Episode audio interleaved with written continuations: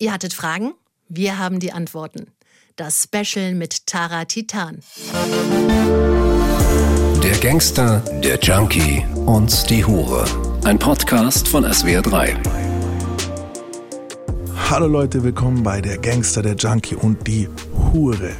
Normalerweise reden wir ja während der ersten Staffel über die sieben Todsünden. Wir haben uns aber gedacht, vielleicht will der ein oder andere auch mehr über uns Protagonisten wissen. Und deswegen haben wir diese Sonderfolge für euch aufgenommen, in der sich heute Tara, unsere Hure, vorstellen wird. Hallo Max, hi. Alles gut bei dir? Alles gut bei dir Nervös? auch? Klar, wie immer. ähm, stell dich doch mal ganz kurz vor, wie heißt du denn? Also ich bin die Tara, Titan. Okay. Ich bin 24 Jahre alt und bei mir geht es um die Prostitution. Wann bist du das erste Mal mit dem Milieu in Berührung gekommen? Also meinen ersten Freier habe ich mit 18 Jahren bedient.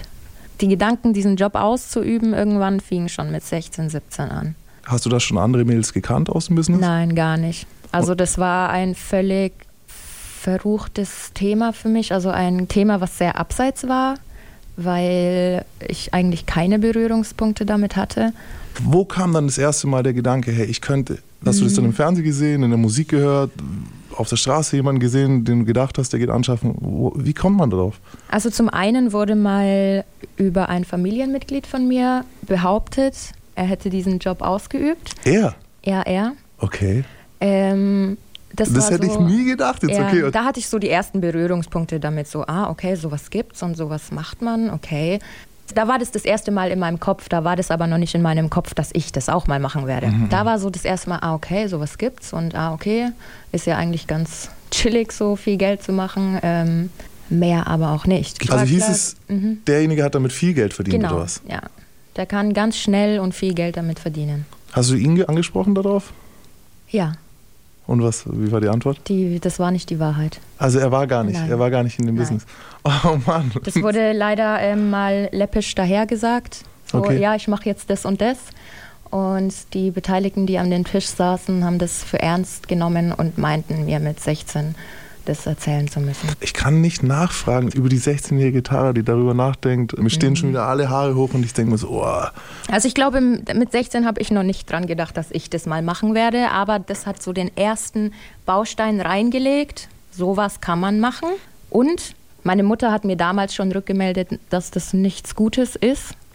Aber ich glaube, ich habe es damals nicht als schlimm empfunden oder als absolutes Tabu. da merkt man dann schon so ein bisschen, dass man eigentlich aus dem Holz geschnitzt ist, dass man es könnte. Ja. So, wenn man sich Ja. da schon nicht, andere ekeln sich an der Stelle schon sagen, das könnte ich Richtig, nie. das hat mich gar Ja. nicht geekelt. Das hat mich sau interessiert. Ich habe damals auch das ganze Internet durchforstet nach diesem Menschen, weil ich das finden wollte. Mhm.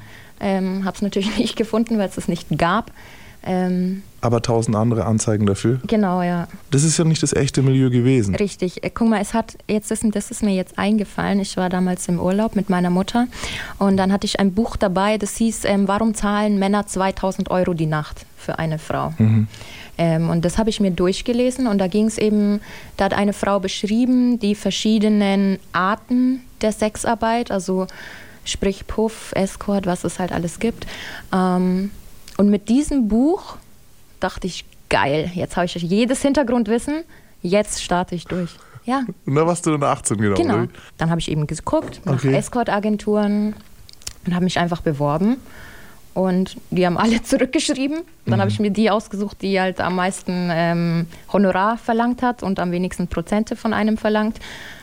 Und das ging dann sau schnell eigentlich. Also innerhalb von zwei Wochen, ich habe mich da angemeldet und dann bin ich da hingefahren, habe ein Fotoshooting gemacht und dann war ich schon drinnen. Und dann hast du dieses Riesengeheimnis von, ich gehe jetzt heute Abend auf ein Date. Ja, das, also, am wie hast Anfang wusste das keiner, das habe ich keinem erzählt. Also auch nicht meiner Mutter am Anfang. Komplett alleine gewesen mit Komplettes dem Geheimnis. Doppelleben, ja. Nicht mal einer besten Freundin? Nein, Das- das, ist schrecklich und Okay. deswegen habe ich es auch geändert. Also zum einen, ein Doppelleben zu führen, ist gar nicht so einfach, wie sich das anhört oder wie das von außen aussieht. Oh, Das, ist brauche ich dir, glaube das ich, gar nicht sagen. einfach. Das Ne? hört sich auch nicht einfach Ja. an. Ist interessant, dass du. Ja, ein Doppelleben. Nee, es hört sich super schwierig an. Ja.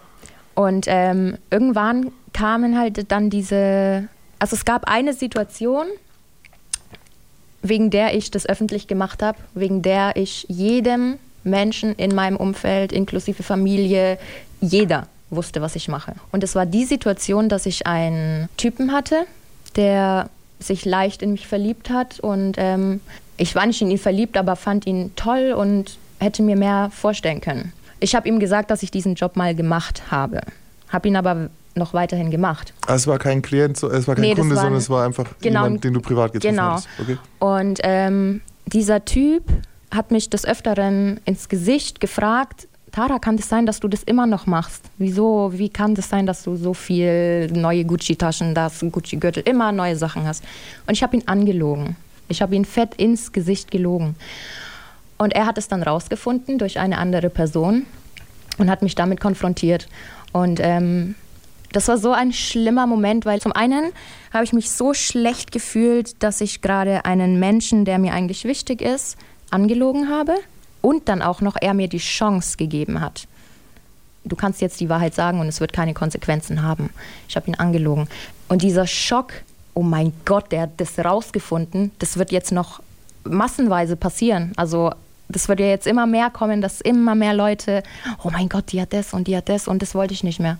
Okay, ich wollte einfach nicht mehr diesen Stress in meinem Kopf haben, wenn der das rauskriegt, wenn der das rauskriegt und oh mein Gott, was denken die dann von mir? Nee, ich habe mich dann von einem Tag auf den anderen entschieden, okay, ich werde es jetzt jedem sagen, wer ein Problem damit hat, der darf gehen. Wer das nicht unterscheiden kann, das eine ist die Tara als Hure und das andere ist die Tara privat. Wer das nicht unterscheiden kann, den möchte ich gar nicht in meinem Leben haben. Da trennt man ja auch so ein bisschen die Spreu vom Weizen. So, wer, wer mich nicht komplett mhm, ertragen mhm, kann, hat, hat, mich auch nicht komplett verdient. Ja. So. Ähm, wie sah denn damals dein normaler Tagesablauf aus? Also ganz am Anfang, als ich noch in die Schule gegangen bin, habe ich. Das klingt so ja, krass. Das klingt so. Oh Gott, Leute. Ja. Ähm, ja, habe ich mein normales Programm, Schule gegangen, Hausaufgaben gemacht. Oh Gott, es gibt, okay, es gibt auch Leute, die mit 30 in die Schule gehen, Hausaufgaben machen, aber sie war halt echt erst 18. Ich war echt also, erst 18. Oh. Da war das ja noch so, dass das alles organisiert wurde von der Agentur. Ich musste ja nichts machen. Es gab ja nur die Anfragen, da und da musste dann sein. Wie viele Dates pro, oder äh, wie pro sagt Woche? man Dates? Ja, Dates. Wie viele Dates pro Woche?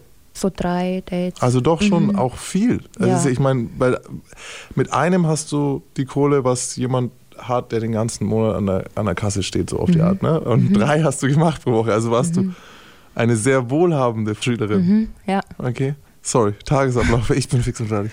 Ähm, genau so sah mein Tagesablauf eigentlich am Anfang noch recht schön und normal aus. Also mal auf diese Dates gegangen. Äh, kritisch wurde mein Tagesablauf erst, als ich mich dann komplett von der Agentur gelöst habe und das selber gemacht habe.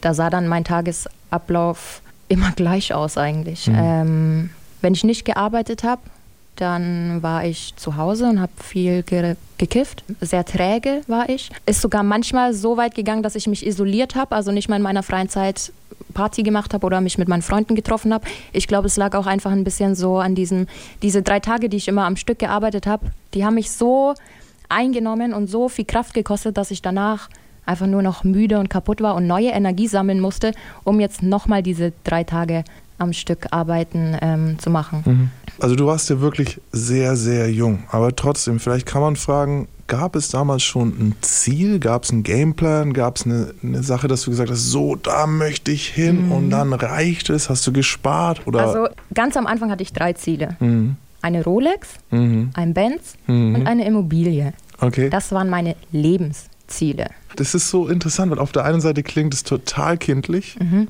Und auf der anderen Seite ist es das, was wir aber auch mhm. beigebracht bekommen, so, ne? Also irgendwie. Und das Ziel währenddessen war natürlich ein super angenehmes und freies und lockeres Leben zu führen mit aber ganz viel Gewinn. Man wünscht sich das, aber man wird es niemals mhm, so kriegen. Mhm. Es wird nicht easy und auf der anderen Seite hast du viel Kohle. Wenn du diese drei, die ich jetzt kindlichen Ziele genannt hättest, so die ja eigentlich alle drei materiell sind, mhm. wenn du die erreicht hättest, hättest du einen Schluss gemacht? Nie im Leben. Also ich mhm. habe äh, ja auch Ziele davon erreicht. Eben. Und das, ja, dann kommt das nächste Ziel. Dann macht also, man so weiter. Ja. Du kanntest ja dann die Realität hinter diesem Business. Was war anders, als du es dir erträumt hast vielleicht? Das Hindernis war eigentlich, dass ich die Arbeit nicht nüchtern machen konnte und Alkohol dazu konsumieren musste. So exzessiv, dass das gar nicht lange anhalten hätte können. Okay, das hast du natürlich nicht vorgestellt. Ich dachte halt jedes Mal, auch ich trinke davor ein Glas Sekt oder einen Cocktail und das war's dann. Mhm. Hatte natürlich nicht im Kopf, dass man das auch steigern muss oder dass ich so viel brauche, um es ertragen zu können. Jetzt ist aber der Alkohol ja eigentlich, wenn ich so sagen darf, wie ein Symptom. So, ich glaube, das Problem war eher, dass du gerade gesagt hast, du konntest es eigentlich nicht ertragen. Ich konnte es nicht ertragen, nüchtern, genau. Okay. Also war es schlimmer, als du es dir vorgestellt hast? Nein, es war eigentlich nicht schlimmer, als ich es mir vorgestellt habe. Ich habe mir nur vorgestellt, ich könnte das länger durchziehen einfach. Und ich wusste aber genau, dass es mich kaputt macht und hatte eigentlich schon immer im Hinterkopf, das ist nur temporär, dieses Geld, was ich gerade mache. Das wird nicht für immer sein. Warum macht sich kaputt? Weil ich der Meinung war, dass ich nur meinen Körper verkaufe, aber eigentlich auch meine Seele verkauft habe. Also ich glaube, das war vielleicht das, was du dir anders vorgestellt hast. Ja, dass ich das so differenzieren kann, so wie ich es mir ja auch vorgestellt habe. Die Rolle als Prostituierte kommt sowieso nicht an mein Persönliches ran, mhm. aber es kommt halt an dein Persönliches ran. Glaubst du, es gibt Mädels, bei denen es nicht ans Persönliche rankommt? Glaubst du, es lag an dir, ja, dass es... Also ich kann mir gut vorstellen, dass viele Mädels das eine Zeit lang schaffen. Ich glaube auch, dass ich das eine Zeit lang gut ähm, schaffen konnte. Aber irgendwann kommt halt immer dieser Punkt, wo man nicht mehr so funktioniert, wie man will. Gibt es dann ein Ereignis, das den Punkt auslöst? Äh, bei mir kann man zum Beispiel sagen, aus der alten Szene, so das erste Mal, wenn du einen wirklichen Konsumenten triffst, kannst du eigentlich nicht mehr sagen, Drogen haben keine negativen Auswirkungen. So das erste Mal, als ich eine schwangere Frau gesehen habe, die sich Crystal Meth geballert hat, das im Grunde ich verkauft habe, da war dann so, okay, oh, es ist anders, als ich es erlebe. Ich glaube, ich habe das eher mitbekommen durch mein Umfeld die mir Feedback gegeben haben, wie ich bin, wie ich mich verhalte, die mich auch öfters irgendwie auf Arbeit mal im Hotel oder so besucht haben und die mir dann rückgemeldet haben, hey, ich erkenne dich gar nicht wieder, was machst du da? Oder ähm, so Sachen, dass ich dann nicht mehr im Bett schlafen konnte, in dem ich gevögelt habe. Dann habe ich auf dem Boden im Hotelzimmer geschlafen, lauter solche Sachen. Oder mir wurde eben doch rückgemeldet, wie betrunken ich eigentlich bin mhm. und dass das nur noch eine Selbstschädigung ist das ist eigentlich der Punkt. Diese Selbstschädigung, ich bin nicht mit dem Gedanken da reingegangen, mich selbst zu schädigen, sondern mit dem Gedanken, dass ich weiterkomme. Aber es war eine Selbstschädigung. Was war dann der Auslöser, an dem du schließlich gesagt hast, okay, hey, ich möchte es nicht mehr, ich möchte da raus? Ich habe mich verliebt, also das erste Mal in meinem Leben mit 22. Ich habe davor noch nie wirklich Gefühle für einen Mann oder für eine Frau entwickelt gehabt. Und als es angefangen hat mit diesen Gefühlen für den Mann, hat sich die, ich kann noch genau beschreiben, wie das letzte Mal in einer Großstadt, als ich gearbeitet habe, das war das schlimmste Wochenende für mich. Da hatte ich schon diese Gefühle für diesen Mann. Mhm. Und ich habe nur geheult und ich wollte eigentlich nur weg und wollte gar nicht mehr das Geld haben. Ich habe zwei Kunden sogar abgesagt. Hey, das wäre mir nie im Traum eingefallen, halt ähm, Geld durch die Lappen gehen zu lassen. Bedeutet das, man kann diese zwei Dinge schwer vereinbaren? Ich kann es nicht. Du kannst ich kenne Mädels, die können das und ich war aber auch bis zu diesem Zeitpunkt immer der festen Überzeugung, wenn ich mal einen Freund habe, muss der damit klarkommen, mhm. dass ich selber auf die Idee komme zu sagen, nee, ich kann das nicht, das hätte ich nie gedacht. Super interessant, wie du eigentlich auf diese Reise Dinge über dich selbst rausgefunden hast, die du nicht wusstest. Wir gehen jetzt nicht zu sehr ins Detail, weil ihr sollt ja auch die Staffel anhören und den Podcast feiern. Da erfahren wir noch viel, viel mehr über Tara. Ähm, was ich dich jetzt noch fragen wollte, ist, wir sprechen jetzt darüber, ja nicht nur, um damit Geld zu verdienen oder weil es so Spaß macht, mhm. uns selber weh zu tun, ähm, sondern wir wollen ja anderen Leuten auch was mitgeben. Also das eine, was ich mal mitgeben möchte, ist, dass es wirklich jedem passieren kann, auf eine schiefe Bahn zu geraten. Also natürlich hat es was damit zu tun, wie du aufgewachsen bist, klar, aber es kann auch passieren, wie gesagt, hallo, ich hatte Studium, ich hatte Abitur, ich bin bürgerlich, christlich aufgewachsen, ich hatte alle äh, Gegebenheiten für einen geraden Weg. Und trotzdem ist das passiert. Also möchte ich damit sagen, dass es heißt ja immer, ja, alle Nutten sind naiv und dumm. Mhm. Und die können nichts oder haben keine Familie oder irgendwas. Aber so ist es nicht. Und das andere ist, ich glaube, dass viele, inklusive mir, auf der Suche nach Identität sind. Die wirst du dort aber nicht finden. Die habe ich nicht gefunden, meine Identität, weil das nicht meine Identität war. Und keiner von uns in diesen Milieus ähm, gibt seine echte Identität preis. So, das ist es nicht. Und vielen von uns ist einfach nicht bewusst, mit welchen Konsequenzen wir rechnen müssen und wie lange diese Konsequenzen anhalten können. Vielleicht habe ich sogar in zehn Jahren noch irgendwelche Probleme, die mich wegen diesen vier Jahren Prostitution begleiten. Von außen hin sieht es halt so unglaublich glamourös aus. Genau, Weil die man ist Frauen geblendet. Immer, die Frauen sind immer hübsch. Schicke Uhren, teure Hotels, schick essen gehen. Dann haben sie immer die schicksten Sachen, sind immer Mhm. trendy. Die Typen, die dabei haben, fahren die fettesten Karren. Das ist alles so verlockend. Gerade im Escort-Bereich hört man sowas wie 3000 Euro pro Mhm, Nacht verdienen und dafür eigentlich nur mit einem höflichen Typen essen gehen. Mhm. Und für mich der Mehrwert, allein ein Satz von dir schon rückelt an diesem Bild eben. Und dass es zwar auf der einen Seite wahr ist, aber auf der anderen Seite einen Preis kostet. Richtig, genau das ist es. Du hast zwar diese Bonuspunkte, aber du musst für diese Bonuspunkte einen so großen Preis bezahlen, der dir am Anfang gar nicht bewusst ist. So, du bist geblendet einfach nur. Und ja, du bist naiv. Vor fast einem Jahr haben wir überlegt, wie wir das Format hier machen können. Und als ich dich gefragt habe, über all das hier zu sprechen, ist ja auch nicht leicht. Warum machst du das? Warum hast du dich bereit erklärt, hier mitzumachen? Zum einen, weil es ein Job ist Mhm. und ich mit meiner Stimme Geld verdienen kann, nicht mehr ähm, mit sexuellen Dienstleistungen. Und es fühlt sich auch crazy an. Und zum anderen natürlich die Konfrontation mit mir, mit meinem damaligen Ich Okay. oder mit der damaligen Rolle, die ich eingenommen habe. Und warum ist das nötig? So, das ist ja ein Teil von mir, das ist ja ein Teil meines Lebens. Und dieser Teil wird ja immer da sein. Ich kann ihn ja nicht einfach ignorieren, weil hochkommen wird der irgendwann.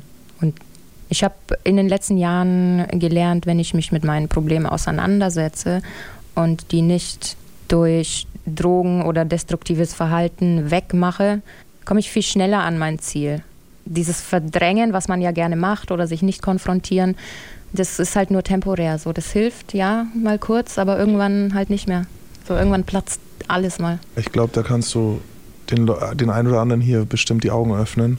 Vielen, vielen Dank für deine Offenheit. Und wenn ihr mehr von Tara wissen wollt, dann hört euch der Gangster, der Junkie und die Hure an. Der Gangster, der Junkie und die Hure. Ein Podcast von SWR3. Du hast Fragen, Tipps oder Hinweise? Meld dich bei uns. gj.swr3.de. Und vielleicht ist auch unser neuester Podcast was für dich. Christian Wulff, der Fall des Bundespräsidenten. Den Politkrimi findest du auf swr3.de, in der ARD Audiothek und überall, wo es Podcasts gibt.